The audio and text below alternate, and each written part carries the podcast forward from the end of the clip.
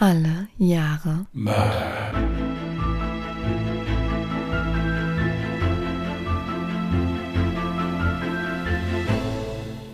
Herzlich willkommen zu Alle Jahre Mörder, der True Crime Podcast mit Christian, hallo. Und? Jasmin. Hi. So, hallo ihr Lieben, leicht verschnupfte Grüße. Wir wünschen, also ich wünsche euch trotzdem einen schönen Sonntag. Ich, also Jasmin ist Gott sei Dank nicht verschnupft, aber ich so ganz leicht. Es fängt so langsam an, aber wir wollen hoffen, dass wir die Aufnahme hier unfallfrei über die Bühne bekommen. Ich weiß ja nicht, wie es bei dir mittlerweile mit den Neujahrsvorsätzen aussieht, aber ich muss ja gestehen, dass ich mich bislang nur teilweise daran halten konnte. Ich wollte zum Beispiel regelmäßiger und vor allem etwas gesünder essen, weniger zuckerhaltige Getränke zu mir nehmen und auch wieder mit dem Yoga starten. Das mit dem Yoga konnte ich bislang noch nicht wirklich umsetzen, da ich ein frisches Tattoo habe und das erstmal geschont werden muss. Den Rest habe ich aber bislang ganz gut geschafft und bin da ehrlich gesagt auch ziemlich stolz drauf. Ja gut, meine Neujahrsvorsätze, die wurden mir jetzt halt vor kurzem von einem Arzt mitgeteilt. Diese beinhalten, dass ich jetzt mich nächste Woche operieren lassen darf. Aber gut, das kann man nicht ändern. Danach werde ich dann auch versuchen, alles maximal zu verbessern und zu ändern, ja, und auch ohne Zucker und ohne, ohne alles Ungesunde, was es überhaupt noch gibt. Aber weißt du eigentlich, dass du ein paar Zuhörer inspiriert hast mit deinen Sportplänen? Ich kann dir da gerne mal eine Nachricht verlesen von der lieben Katrin. Werbung. Moin, ihr Lieben. Nachdem ich in eurer letzten Folge gehört habe, dass Jasmin wieder mit Yoga starten möchte, dachte ich mir, das sollte ich auch mal wieder tun. Ich habe sogar eine 30-Tage-Yoga-Challenge angefangen und bin mittlerweile bei Tag 14. Respekt. Weil ihr so von Holy geschwärmt habt, wollte ich das auch mal testen und habe mir das Deluxe Starter Set bestellt. Ich habe zwar noch nicht alles probiert, aber finde bislang alles sehr lecker. Ich muss aber auch gestehen, dass ich die Holy Ice Tea Sorten besser finde als das Hydration.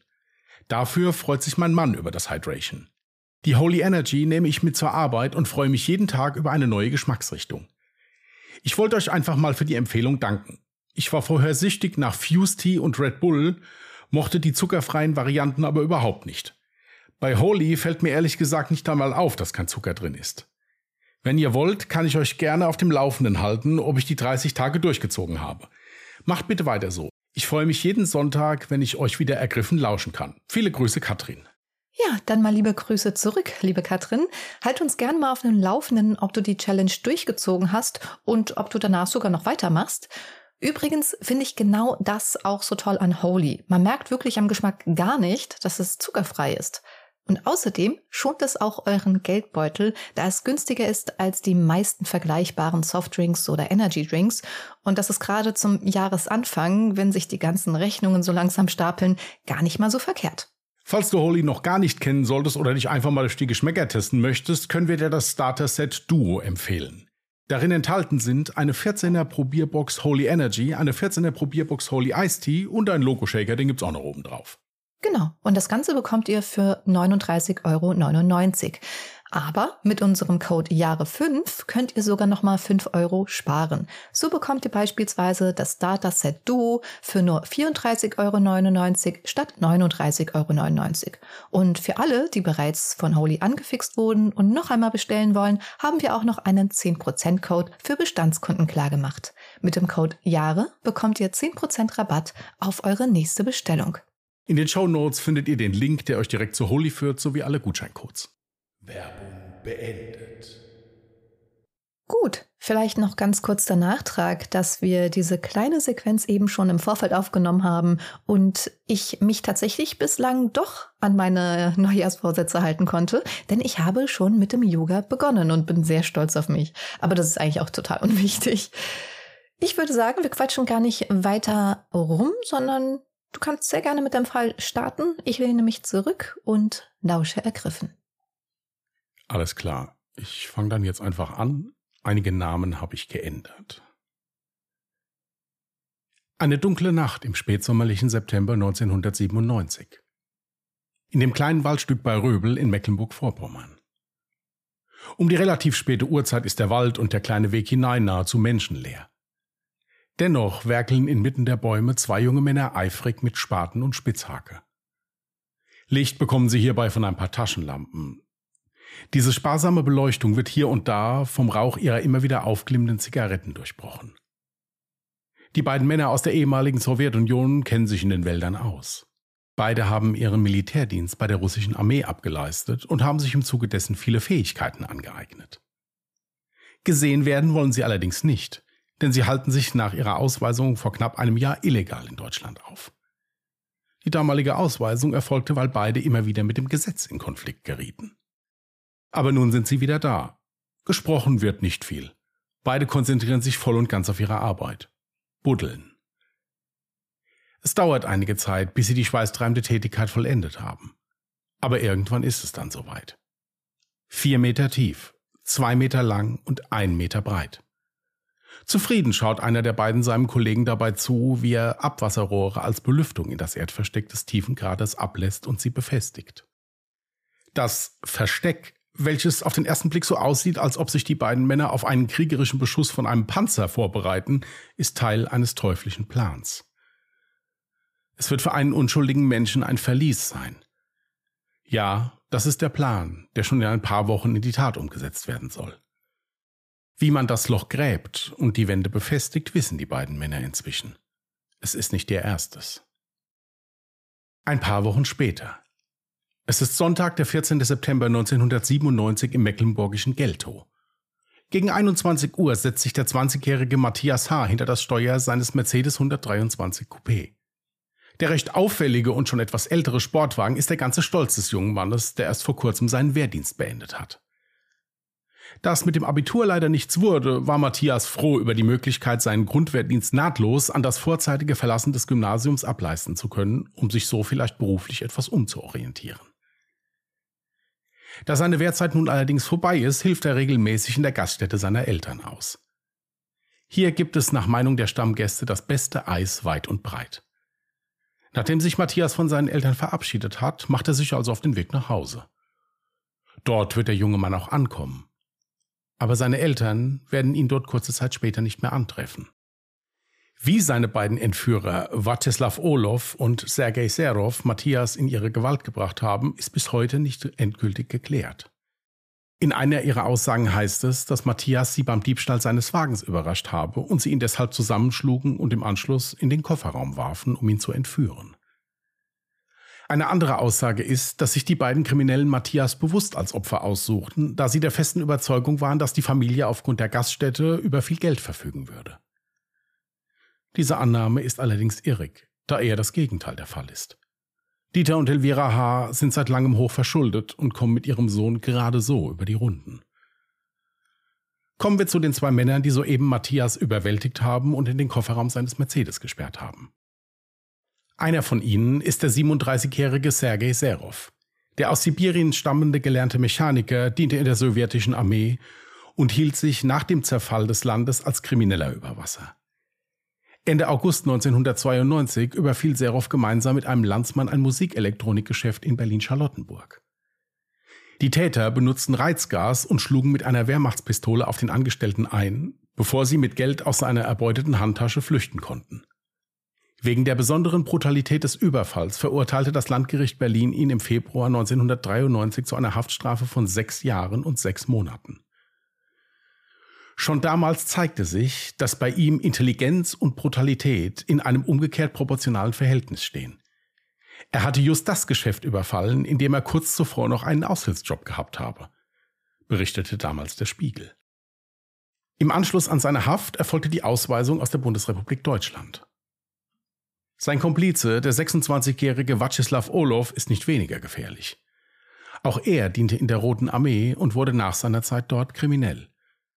Wegen Autoschieberei und gewerbsmäßiger Hehlerei in neun Fällen verurteilte ihn das Landgericht Berlin zu drei Jahren Haft. Die Strafe fiel milder aus, da Olow in der Verhandlung Reue zeigte und ebenfalls im Anschluss das Land verlassen musste. Für Olow ist sein Entführungsopfer Matthias allerdings kein Unbekannter. Er arbeitete für kurze Zeit als Aushilfskellner in der Gaststätte der Familie H.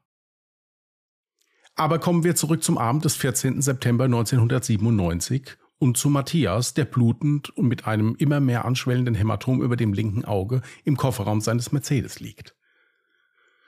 Die beiden Entführer haben sich auf zwei Fahrzeuge aufgeteilt. Vyacheslav Olow fährt den Mercedes von Matthias und sein Komplize Sergei folgt im BMW. Als Matthias Eltern gegen 21.30 Uhr zu Hause eintreffen, fällt ihnen auf, dass die Haustür offen steht. Mutter Elvira betritt das Haus und ruft nach ihrem Sohn. Aber da sein Auto nicht an der Straße steht, weiß sie eigentlich schon im Vorfeld, dass sie keine Antwort bekommen wird. Vielleicht ist Matthias ja nochmal weggefahren, zu Freunden oder in seine Lieblingsdisco ins benachbarte Schwerin. Allerdings hätte er dann doch bestimmt im Vorfeld Bescheid gesagt und vor allem nicht die Tür aufgelassen. Leicht beunruhigt und schon ein wenig ratlos warten die Eltern in ihrem Haus auf Nachricht von ihrem Sohn oder besser noch auf dessen Heimkehr. Doch er wird nie wiederkommen.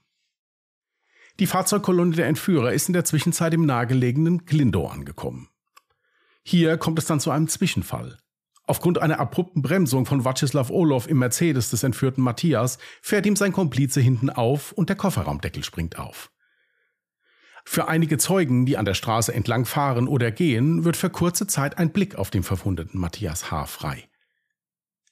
Da sich der Kofferraum aufgrund des Unfalls nicht mehr schließen lässt, springt einer der Entführer zu seinem Opfer hinein und hält den Kofferraumdeckel von innen zu, ehe der Mercedes unter den verwunderten Blicken der Zeugen mit quietschenden Reifen seinen Weg fortsetzt. Das zweite Fahrzeug lassen die Entführer einfach am Straßenrand stehen. Später wird einer von ihnen den Wagen abholen und in einem nahegelegenen Wald in Brand setzen. Die sichtlich irritierten Anwohner und Zeugen des Unfalls halten die Sache zunächst für einen harmlosen Studentenscherz oder für die Vertuschung des Fahrens unter Alkoholeinfluss. Aus diesem Grund ergreifen sie auch keine weitere Maßnahme, wie zum Beispiel die dringend benötigte Polizei zu informieren. Dass der Mann im Kofferraum lauthals Hilfe geschrien hat, wird dabei eher außer Acht gelassen. Nachdem ihr Sohn sich am nächsten Morgen immer noch nicht gemeldet hat, informieren seine Eltern die Polizei. Diese nimmt auch gleich die Ermittlungen auf. Beginnen tun die Ermittler mit der Fahndung des ebenfalls verschwundenen Mercedes von Matthias. Einige Zeit der Ermittlungen braucht es, bis sich dann die Zeugen des Autounfalls bei den Beamten melden und diese somit sicherstellen können, dass es sich bei dem verunfallten Fahrzeug sowie dem Mann im Kofferraum um Matthias gehandelt hat. Die Kripo schickt nun Suchteams raus, die die gesamte Umgebung nach den Fahrzeugen und natürlich hauptsächlich nach dem Vermissten durchkämmen. Einige Tage später findet eines der Suchteams das ausgebrannte Wrack des zweiten Unfallwagens, den die Täter kurz nach dem Unfall stehen gelassen hatten und wenig später in Brand gesteckt hatten. Auch der Mercedes 123 Coupé von Matthias wird gefunden, im Norden von Berlin, an einer Waldlichtung. Auch einen ersten Verdächtigen haben die Ermittler schon im Visier. Hierbei handelt es sich um einen polizeibekannten rumänischen Intensivstraftäter. Die Fahndung nach ihm wird sogar teilweise europaweit ausgeweitet. Doch dann erreicht ein Brief die völlig verängstigten Eltern von Matthias. Hier ein Auszug, ich zitiere. Hallo Mutter, war mit Auto in Potsdam nachmittags, von dort entführt worden. Sie wollen eine Million D-Mark, haben mich in den Wald gebracht und in ein kleines Loch gesteckt. Darf nur Wasser trinken und nichts essen. Mutter, wenn du mich liebst und wiedersehen willst, dann mache alles, was sie sagen, in Klammern wollen. Ich weiß, du hast nicht so viel Geld, aber du kannst von Polizei Geld bekommen. Als wäre dieser Brief nicht schon genug, legen die Entführer noch ein Polaroid-Foto bei. Dieses zeigt den verletzten Matthias, wie er in einem Erdloch kauert. Die Polizei ist sich nun sicher, dass sie es bei der Entführung mit Profis zu tun hat. Dies ist in Bezug auf die Chance, Matthias lebend wiederzubekommen, jedoch ein Vorteil. Den Profis geht es nach Erfahrung der Polizei oft nur um das Lösegeld. Und dieses bekommen sie nur, wenn ihre Geisel lebt. Die Ermittler beginnen nun zu rätseln, wo der Entführte festgehalten werden könnte. Da es sich bei dem Ort auf dem Polaroid offensichtlich um ein Versteck in der Erde handelt, werden zunächst alte Bunker, Schiffe und Bergruinen durchsucht. Leider alles ohne Erfolg. Auch frühere Kasernen und Truppenübungsplätze der Sowjetarmee werden von den Suchteams der Kripo kontrolliert aber Matthias ist und bleibt verschwunden. Einmal mehr stehen die Polizeibehörden auch länderübergreifend zusammen. Und so ist es für Sachsen und Sachsen-Anhalt eine Selbstverständlichkeit, ihren Kolleginnen und Kollegen aus Brandenburg mit zusätzlichen Einsatzkräften bei der Suche zu helfen. Und so suchen nun über 6000 Beamtinnen und Beamte nach dem entführten jungen Mann. Jedoch leider ohne Ergebnis. Auch die Öffentlichkeit soll nun informiert werden. Und so wird das Foto von Matthias am 26. September 1997 in allen Zeitungen veröffentlicht und um Hinweise aus der Bevölkerung gebeten. Lange dauert es nicht, bis über 100 Hinweise eingehen. Jedoch keiner dieser Hinweise hilft den Ermittlern weiter. Die Kripo bemerkt nun mehr und mehr, dass sie auf ein weiteres Zeichen der Entführer angewiesen ist. Wo soll die Übergabe des Lösegeldes stattfinden? Und wenn alles klappt, kommt Matthias dann wieder frei. Was haben die Entführer vor und wann lassen sie endlich von sich hören? Am 20. September meldet sich dann einer der Entführer telefonisch bei der Familie von Matthias. Im Zuge des Telefonats spielt er den Eltern am Telefon eine Tonbandaufnahme ihres Sohnes vor, in der er seine Eltern anfleht, ihn zu retten.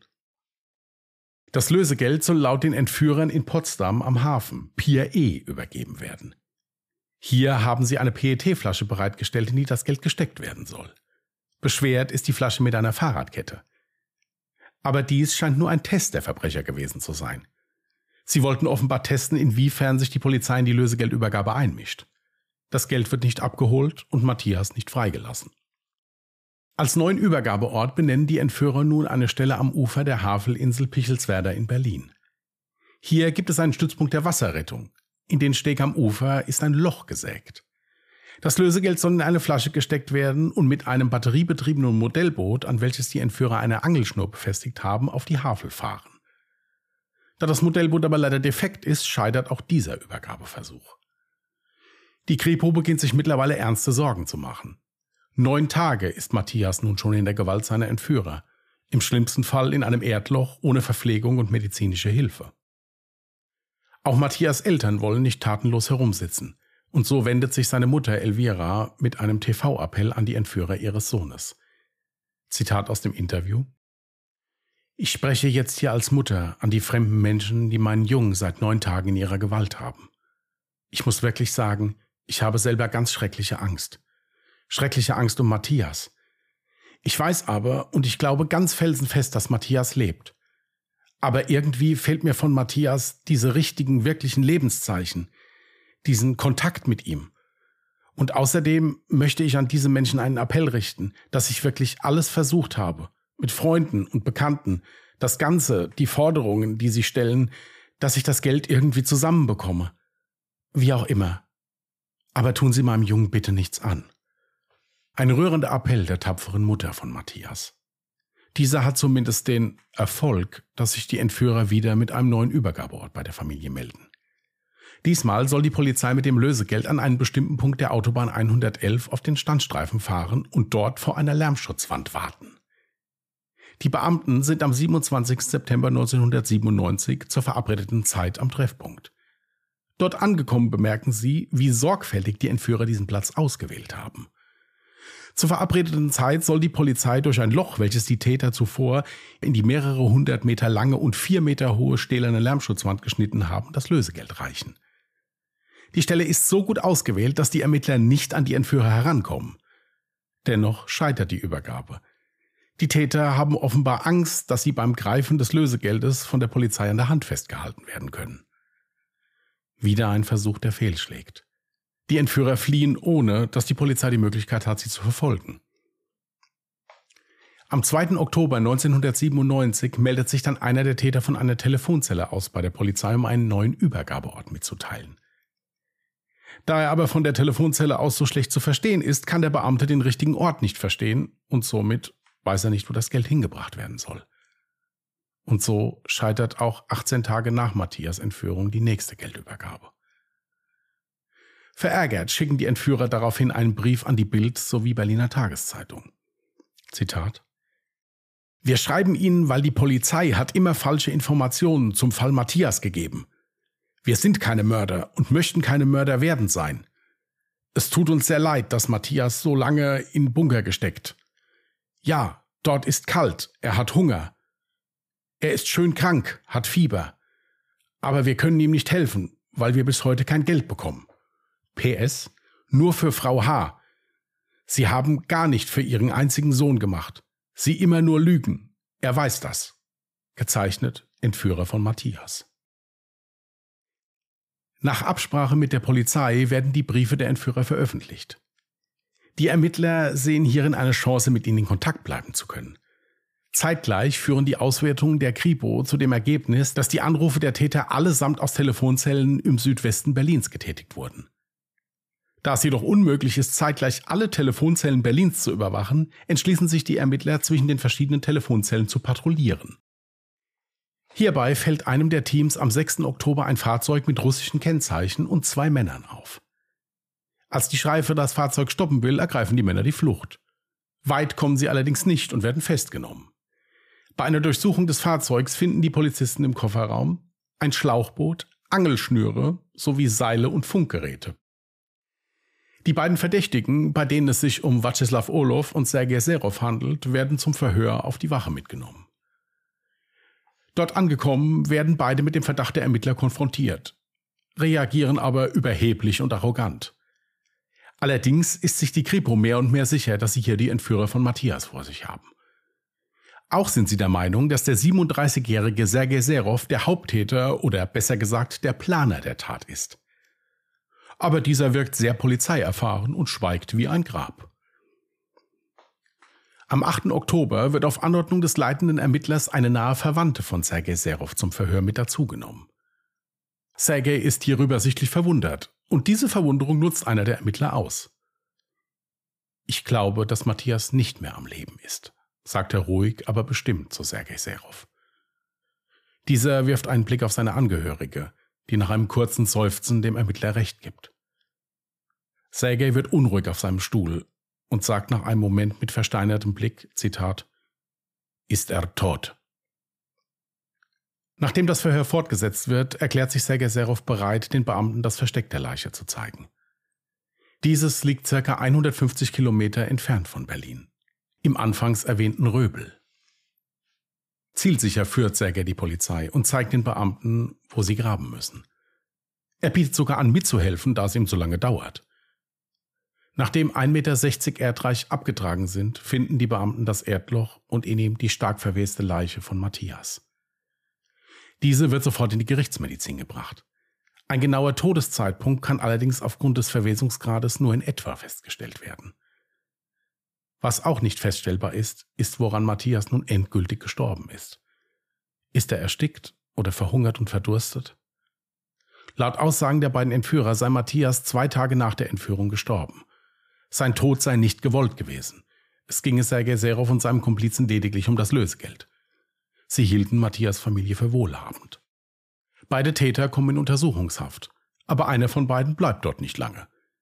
Sergei Serov flüchtet am 14. November 1998 aus der JVA Potsdam, indem er durch eine Dachluke klettert und sich mit einem Seil aus Bettlagen auf den Gefängnishof abseilt. Bedienstete, die ihn schemenhaft in der Kamera sehen, hielten ihn späteren Aussagen zufolge für ein Kaninchen. Zum Glück für alle Beteiligten dauert Sergei Serovs Flucht nur vier Tage. Danach kann er in Berlin vom SEK wieder festgenommen werden. Am 18. Februar 1999 startet dann der Prozess. Und hier stellt sich eine grundsätzliche Frage. War der Tod von Matthias beabsichtigt oder ein Unfall? Die Anklage lautet jedenfalls auf erpresserischen Menschenraub mit Todesfolge. Um die Frage zu klären, betreibt das Gericht eine sehr gründliche Recherche. Dazu gehört unter anderem die Konsultation mehrerer unabhängiger gerichtsmedizinischer Gutachter. Diese sind sich einig, dass Matthias aufgrund der Gegebenheiten einen erstickungsbedingten Tod gestorben sein muss. Einen endgültigen Beweis hierfür können sie allerdings nicht antreten. Ebenso wird die Grube, in der Matthias von seinen Entführern festgehalten wurde, nach Angaben der Täter nachgebaut und Experten messen die Luftzufuhr mittels der von den Angeklagten installierten Abwasserrohren. Hierbei kommt heraus, dass eines der Rohre falsch angebracht war und somit eine ausreichende Belüftung zu keinem Zeitpunkt möglich war. Wären beide Belüftungsrohre richtig angebracht worden, hätte die Luft in der Grube zum Überleben ausgereicht. Somit geht das Gericht davon aus, dass der Tod des Entführten nicht von den Angeklagten gewollt war. Die beiden Angeklagten geben bei Gericht mehrere Aussagen zu Protokoll. In einer soll Matthias sogar an der Tat beteiligt gewesen sein, da er Schulden hatte. In einer anderen heißt es, dass die Entführung mehr oder weniger in gegenseitigem Einvernehmen stattgefunden habe und man sich vor Matthias Verbringung in das Erdloch sogar noch nett unterhalten habe. Ein unvorstellbarer Schmerz für die trauernden Angehörigen des Opfers. Am 15. Juni 1999 dann das Urteil. Die Kammer verurteilt Vyacheslav Orlov und seinen Komplizen Sergei Serov zu je 14,5 Jahren Haft wegen erpresserischen Menschenraubes mit Todesfolge. Kurze Zeit nach der Verurteilung kommt heraus, dass Matthias nicht das einzige Opfer der beiden war. Vor seiner Entführung verschleppten die beiden Verurteilten offenbar den Berliner Computerhändler Alexander G. Vyacheslav Orlov und Sergei Serov können hierfür mittels Stimmenanalyse in einem späteren Verfahren überführt und zu 15 Jahren Haft verurteilt werden. Denn auch hier telefonierten sie mit den Angehörigen und forderten eine Million D-Mark. Beide schweigen bis heute zu den Vorwürfen. Die Leiche des vermissten Alexander G. wurde nie gefunden.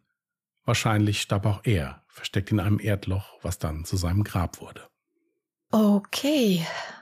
Also ich habe mir ein paar Stichpunkte gemacht und würde die jetzt nach und nach mal durchgehen. Zum ersten habe ich mir notiert, wie unfassbar schockierend es war, dass es Zeugen davon gab, wie er entführt wurde, wie sogar der Kofferraum aufsprang und er um Hilfe schrie. Also das Ding ist, selbst wenn er jetzt nicht um Hilfe geschrien hätte, hätte ich genau das der Polizei gemeldet. Weil es wäre ja alleine schon eine Straftat, wenn jemand im Kofferraum, selbst wenn er jetzt damit einverstanden wäre, wäre es trotzdem eine Straftat, jemanden im Kofferraum, ja, wie soll ich sagen, zu transportieren oder halt mitzunehmen im Auto. Das ist nicht erlaubt. Also so oder so hätte man das melden müssen. Dann aber zu sagen, ja, okay, ich halte das für einen Studentenstreich, äh, oder da war jemand alkoholisiert. Auch diese zwei Dinge hätte man melden müssen. Und vor allem kann ich das auch null nachvollziehen, wenn da jemand laut um Hilfe schreit. Das Problem an der Sache war, ich habe zu diesem Unfall, das war Teil einer Dokumentation, wurde darüber berichtet. Es wurde nicht gesagt, wie viele Menschen das gesehen haben und in welchem Umfang die das gesehen haben. Aber ich gebe dir in allen Belangen recht. Lieber einmal zu viel die Polizei informiert und gesagt, könnt ihr bitte einfach mal gucken, wenn nichts ist, dann ist es gut, dann tut's mir leid, aber es kann ja auch was sein. Das ist schon eine ziemliche Gleichgültigkeit, die da an den Tag gelegt wird. Das also auf jeden Fall, da gebe ich dir hundertprozentig recht. Vor allen Dingen, weil es ja auch ein Verkehrsunfall war und ein Auto stehen geblieben ist. Also man hätte ja je nachdem dann sogar den Halter ermitteln können. Ich meine, das Auto wird gestohlen gewesen sein, gehe ich von aus. Ja, also das fand ich auch unglaublich, dass da die Polizei nicht angerufen wurde. Richtig. Weil, also es ist halt leider wirklich so, hätten die Zeugen in dem Moment richtig gehandelt, hätte man den Tod von Matthias vermutlich verhindern können. Und das ist einfach unfassbar traurig. Jetzt war ich ein bisschen verwirrt. Also die Entführung selbst war am 14. September. Ich weiß noch, ich habe mir jetzt den 20. hingekritzelt. Mein Gedanke war, das allererste Mal, dass eine Übergabe in Anführungsstrichen versucht wurde, beziehungsweise die ja eigentlich gar nicht so wirklich geplant war, sondern die erstmal nur ja auschecken wollten, ob äh, die Polizei dem Ganzen nachgeht. Also dieser Teil mit der PET-Flasche, ne, die dann mit der Fahrradkette gefüllt war, da war Matthias gar nicht mehr am Leben. Kann das sein? Das ist vollkommen richtig, ja. Ich verstehe da nicht, warum sie sich so viel Zeit gelassen haben. Also, ich habe ein Interview gesehen mit dem damaligen leitenden Ermittler. Und der sagte, also die wären beide total abgeklärt gewesen. Also die, diese Arroganz, die die auch bei dem Verhör da an den Tag gelegt haben, sagt er, ja, das wäre halt passiert. Die hätten das wirklich nicht gewollt. Die hätten halt wirklich nur das Geld haben wollen einfach. Aber diese paar Tage, die dann dazwischen waren, bis sie sich gemeldet haben, es kann sein, dass sie sich vielleicht dann erstmal eine neue Taktik zurechtlegen mussten. Weil er ja dann halt eben gestorben war. Ja, also interessant fand ich es übrigens auch, dass die Polizei die Entführer zunächst als Profis eingestuft haben. Es schien ja auch so, als hätten sie alles bis ins kleinste Detail durchdacht. Interessanterweise haben sie dann aber immer kurz vorher die ganze Aktion abgebrochen, aus teilweise nicht einmal nachvollziehbaren Gründen, weil eigentlich die Übergabe vermutlich sogar gut gegangen wäre. Also zumindest jetzt die an der Autobahn.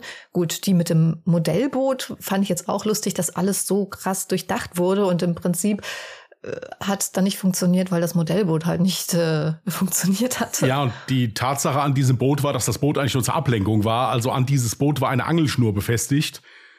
Und die hätten das Geld dann mehr oder weniger damit rübergezogen. Das Boot sollte eigentlich nur so zur Ablenkung dienen. Also hätte diese Übergabe sogar klappen können.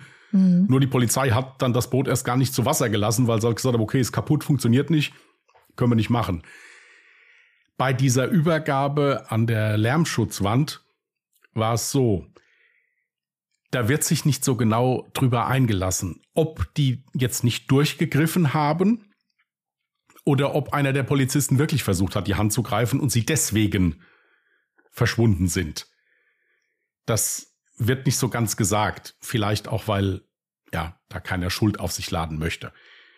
Dieses Loch im Übrigen ist immer noch heute, immer noch in dieser Lärmschutzwand.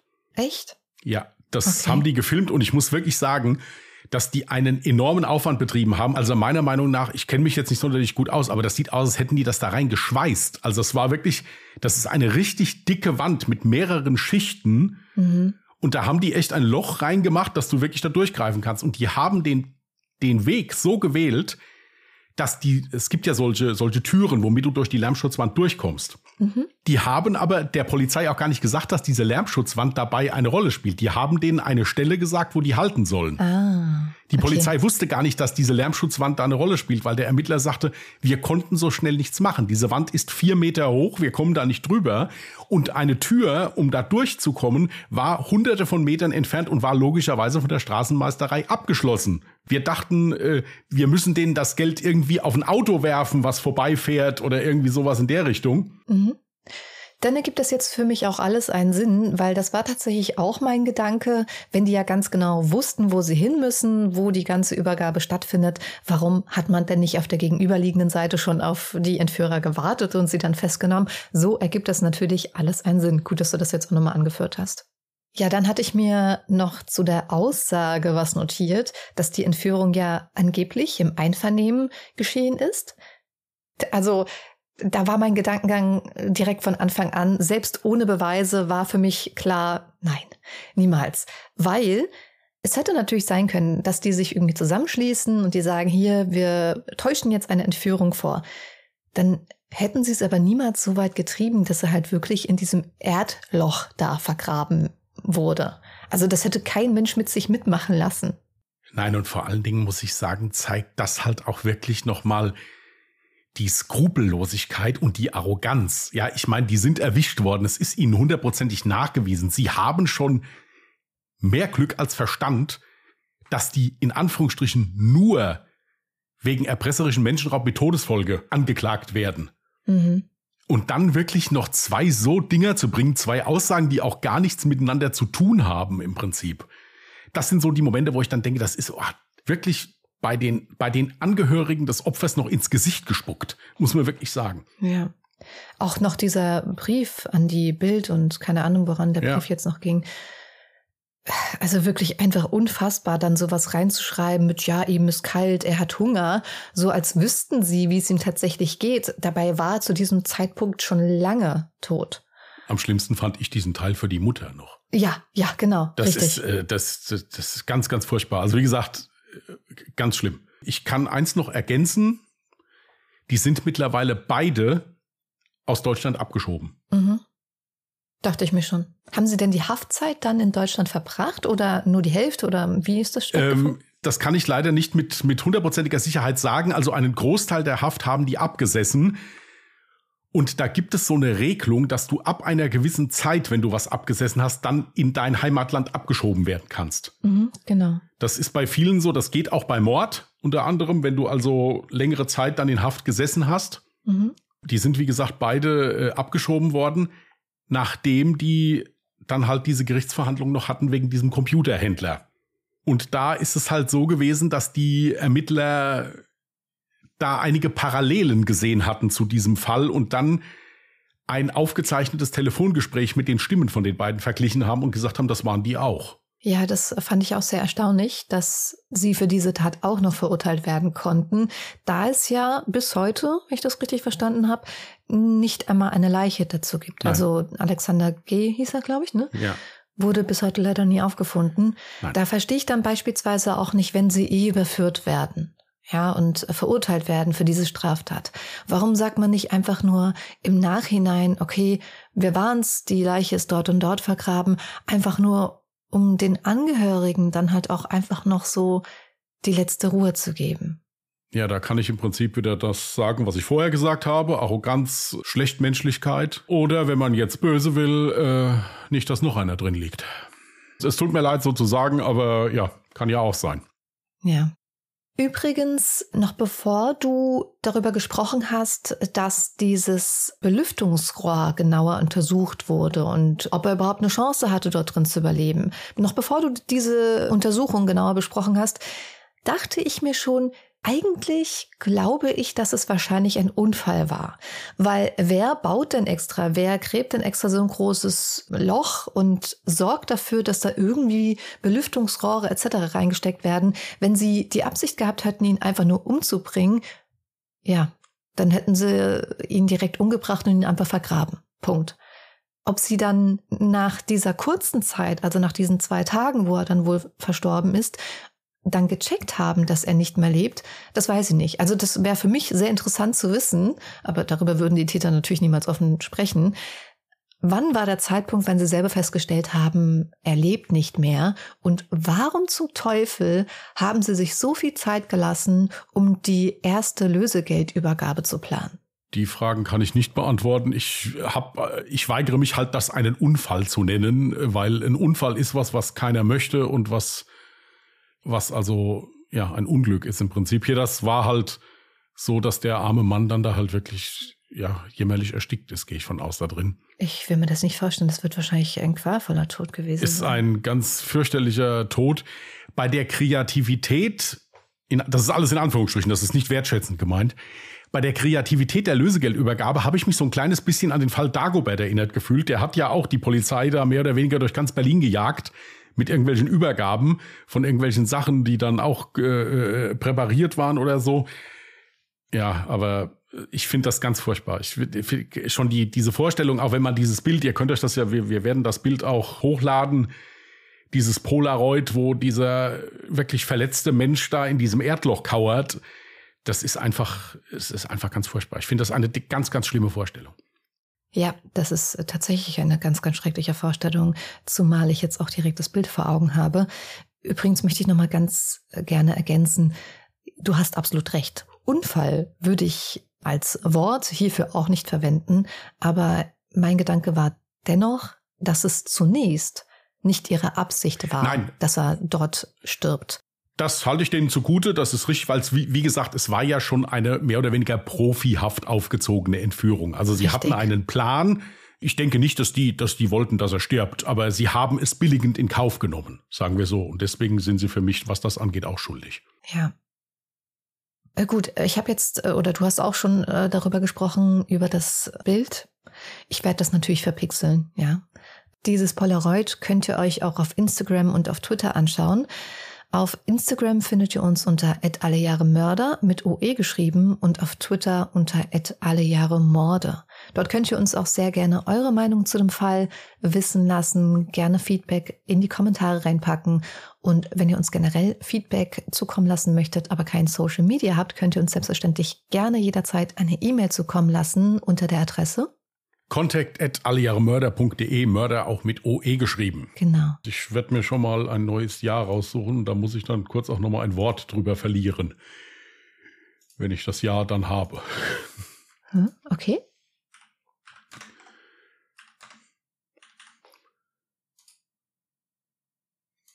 Ja, ich bin dann ein ganzes Jahr weitergekommen, 1998.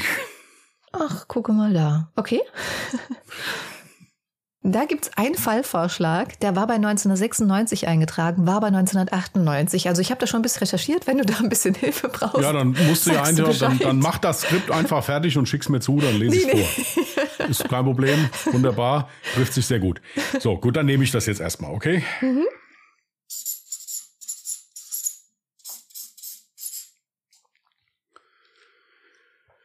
So, wie ihr vielleicht anfangs in der Einleitung gehört habt, ist es leider wirklich so, dass ich mich äh, in naher Zukunft mal unters Messer begeben muss und dann auch mal ein paar Tage im Krankenhaus bin. Es ist nichts Dramatisches zum Glück, aber es muss halt leider gemacht werden. Deswegen, wir versuchen, dass wir wirklich jede Woche, also jeden Sonntag den Fall bringen, ist aber leider auch davon abhängig, wie lange die mich da behalten. Das kann ich nicht so sagen. Also sagen wir mal ganz explizit, jetzt nächsten Sonntag, der 28. Januar, folgt definitiv noch eine weitere Folge, wird ja dann mein Fall sein. Und es geht ganz explizit um das darauffolgende Wochenende, also quasi der 4. Februar. Genau, da ist es, wie gesagt, davon abhängig, ob ich vor dem Wochenende entlassen werde oder leider erst danach. Das kann ich aber noch nicht beurteilen. Ich muss das erstmal alles gut hinter mich bringen und dann äh, hört ihr von uns. Also einfach auf Social Media oder wahlweise auch auf unserer Homepage, wenn ihr das Social Media nicht habt, da könnt ihr Social Media nämlich lesen. Einfach mal nachgucken und wir melden uns dann da. Genau. Gut, ihr Lieben, dann wünschen wir euch einen schönen und angenehmen Wochenstart. Passt gut auf euch auf. Wenn ihr Lust habt, hört am Mittwoch mal bei Ungedingst rein. Das ist unser anderer Podcast. Da geht's deutlich lustiger zu, so ein bisschen entspannter Talk. Ansonsten hören wir uns dann nächsten Sonntag hier bei Alle Jahre Mörder. Bis dahin, bleibt vernünftig, anständig und vor allen Dingen gesund. Macht's gut und tschüss. Macht's gut. Bye.